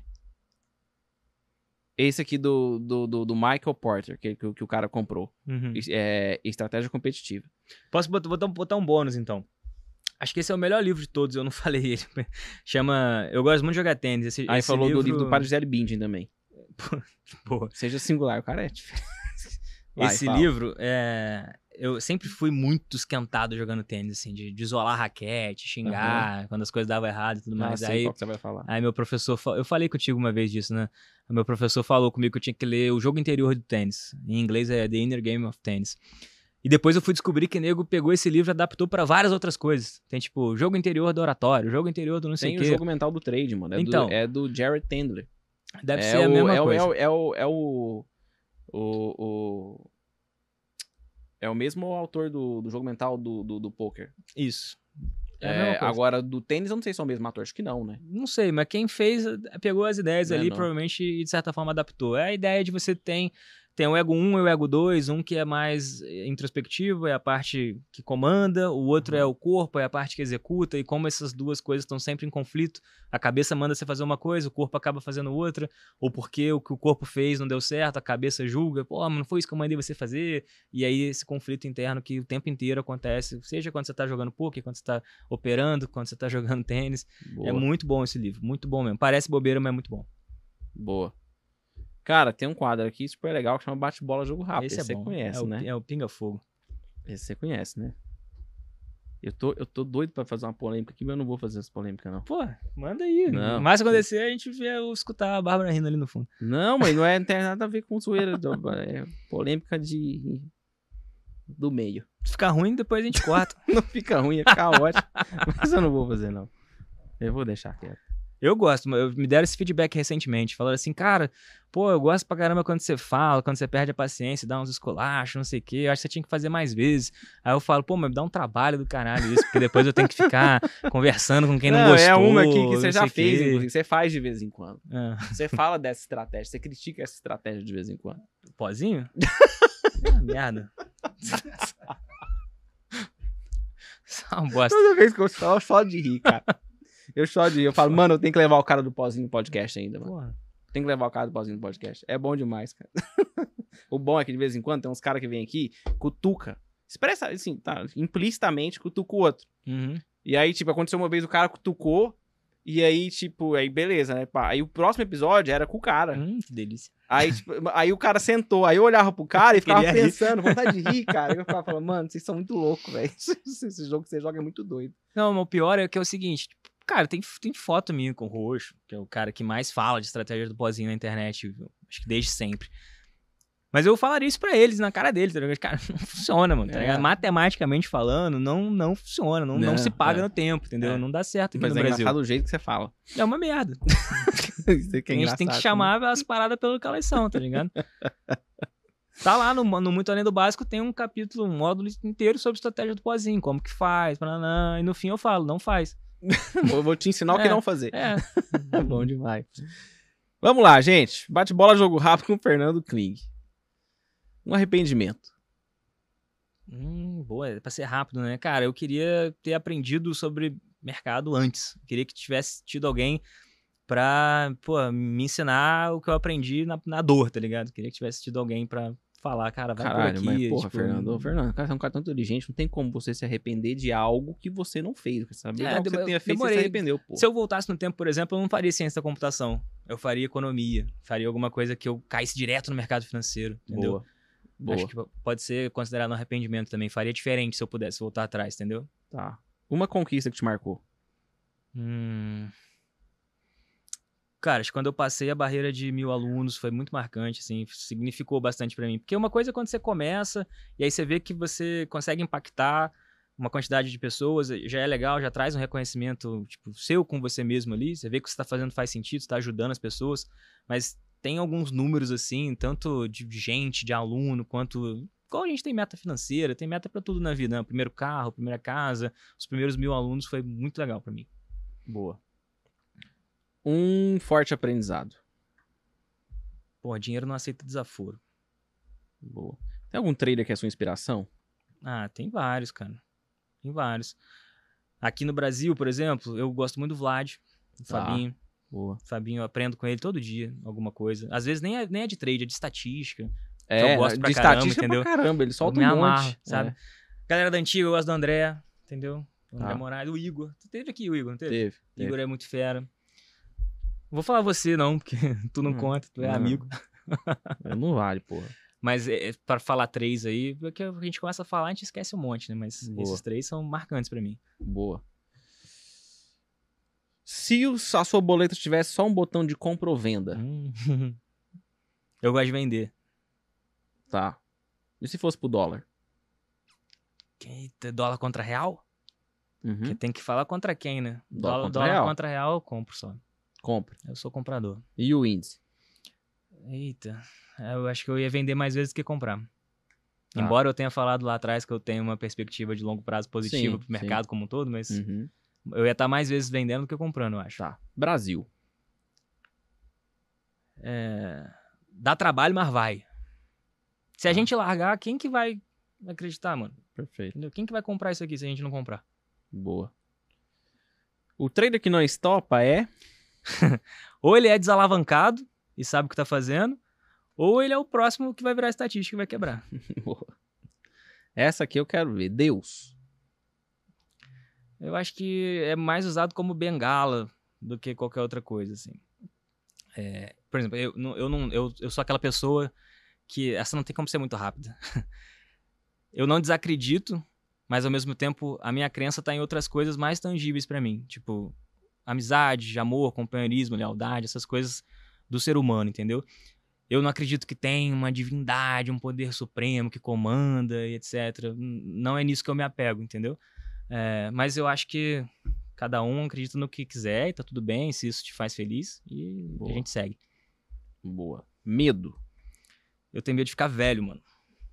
Velho? Tão rindo aqui. Caralho, Eu falo isso todo ó, dia, cara. medo, é certeza que vai acontecer. Caralho, eu morro de medo de ficar velho. Mas assim, não é ficar velho de, de ter muita idade.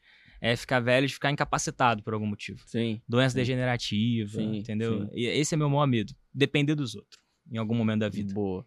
Boa. Um dia marcante de Loss. Puta, mano, teve uma vez.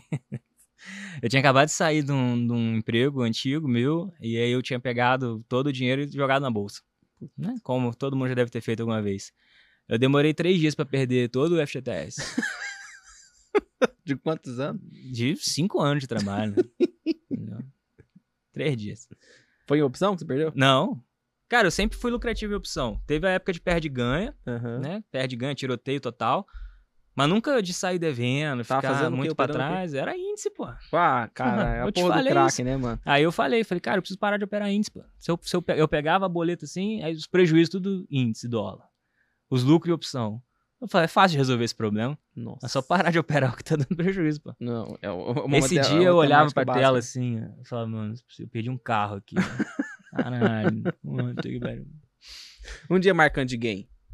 Ah, acho que a primeira vez que eu fiz, que eu multipliquei por 10 em opção. Peguei um mil por cento ali, foi legal. Pô, isso aí é top, hein? Era com pouco dinheiro, mas, mas foi legal. Aí é top. Família. Ah, pra mim é tudo, assim. É, Eu sou o que eu sou, cheguei onde eu cheguei porque eu tive quem eu tive, me apoiando desde sempre. Boa. Opções. É, o futuro, presente, passado. Meu querido, quem é o galã do mercado financeiro? Não vale nem eu nem você, tá? É, porque esse tá, tá ganho, né? Não vale, né? Porque senão se não é você, sou eu. Se não sou eu, né? não tem como. Pô, de homem, mano. Cacete, aí é difícil, hein?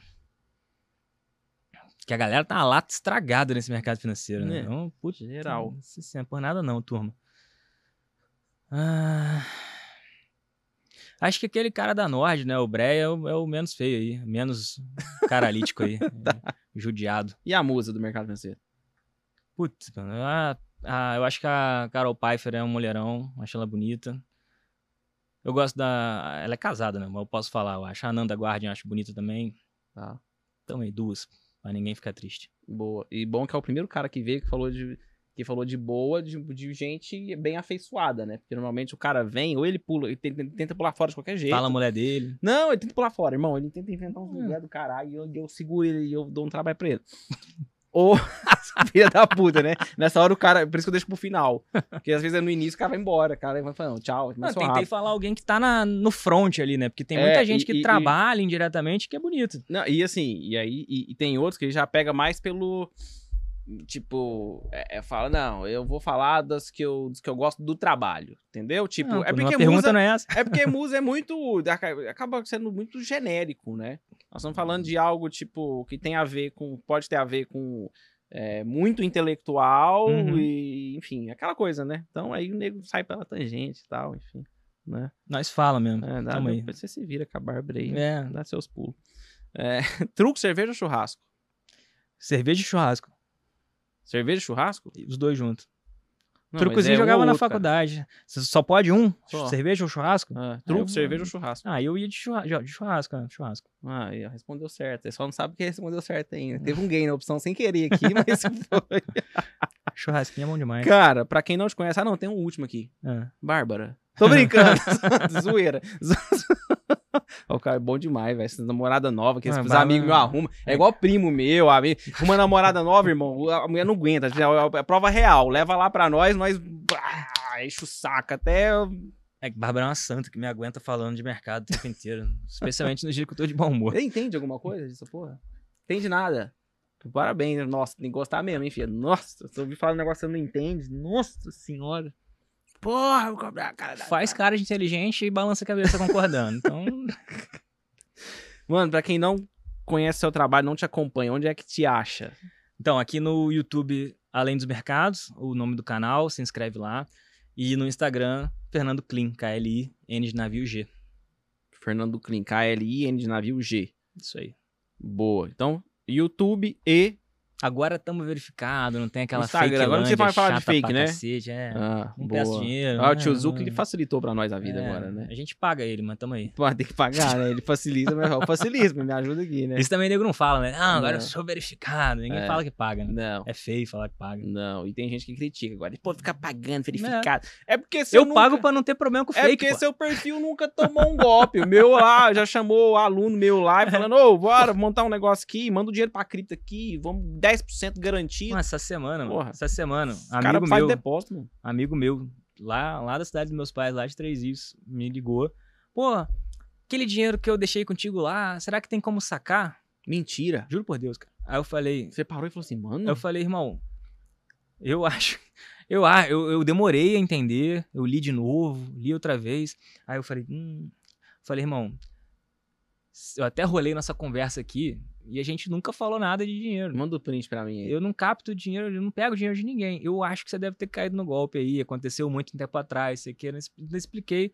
Aí ele me ligou. Ele, caralho, cara, eu sou muito burro, não sei o quê. Mandei 500 conto pro cara e tal. Bem que eu estranhei que ele tava pedindo senha de cartão. Caralho, porra. O o ponto que os caras vão, tá? E a gente esclarecida, mano. Não é tipo assim, Sim, ah, minha sim. vozinha. Mas é foda Não. que, por exemplo, ah, Fernando Kling, o cara vai lá e tira tipo o I. É, um Fernando Kling. Bota um ponto. Putz. Mas acabou. Acabou não, né? Que ainda deve ter, mas diminuiu É, mas agora tá muito, verificado. Agora é assim, eu tenho o selinho azul ou não é Pô, tu? outro dia É eu tentei simples. trocar a foto e tinha um processo. pra Tem, trocar a tem pra trocar foto agora, dá, Nossa. dá, dá trampo. Nossa Dá senhora. trabalho. Mas tá melhor, é. melhor. Vale a pena. Meu jovem, se você chegou até o final do episódio, deixa o seu like, se inscreva no canal, se não se inscreveu ainda, se inscreve aqui, deixa o seu like e deixa nos comentários pra gente se você gostou do episódio, fez sentido pra você, você conhecia o mercado de opções, né? Deu pra entender alguma coisinha, enfim. E vou te falar, se você não entende, vai estudar com esse cara. O pouquinho que eu entendo e é uma das pessoas que eu mais confio pra falar sobre o tema é ele, esse cara que falou pra vocês hoje. Aí, corta pra mim de volta aqui. Conta aí qual foi a parada mais maneira que tu ouviu aqui. Se você aprendeu alguma coisa, se você desaprendeu alguma coisa, se você não entendeu nada de alguma coisa específica que eu falei, comenta qualquer coisa. Nesse, comenta qualquer coisa aí. Fala, pô, maluco feio aí que você chamou, Vasco. Comenta. Eu vou apostar com o Vascão aqui que esse aqui vai ser o episódio com mais comentário do podcast, beleza? Se eu perder, vou pagar o almoço pra ele. Se eu ganhar esse aqui for o podcast com mais comentário, ele vai ter que me pagar o almoço. Vale por 30 dias, vencimento daqui a 30 dias dessa Pô. opção. Fechado? Dura Conto que- com vocês. O duro é que eu não posso nem torcer pra não ser, né? Que eu vou torcer contra mim. Então tu me fudeu, né? Toma no rabo. O cara, o cara quer ganhar um almoço aqui na tora, né? Beleza, tá certo. Fechou. Até o próximo episódio. Valeu. Tchau, tchau.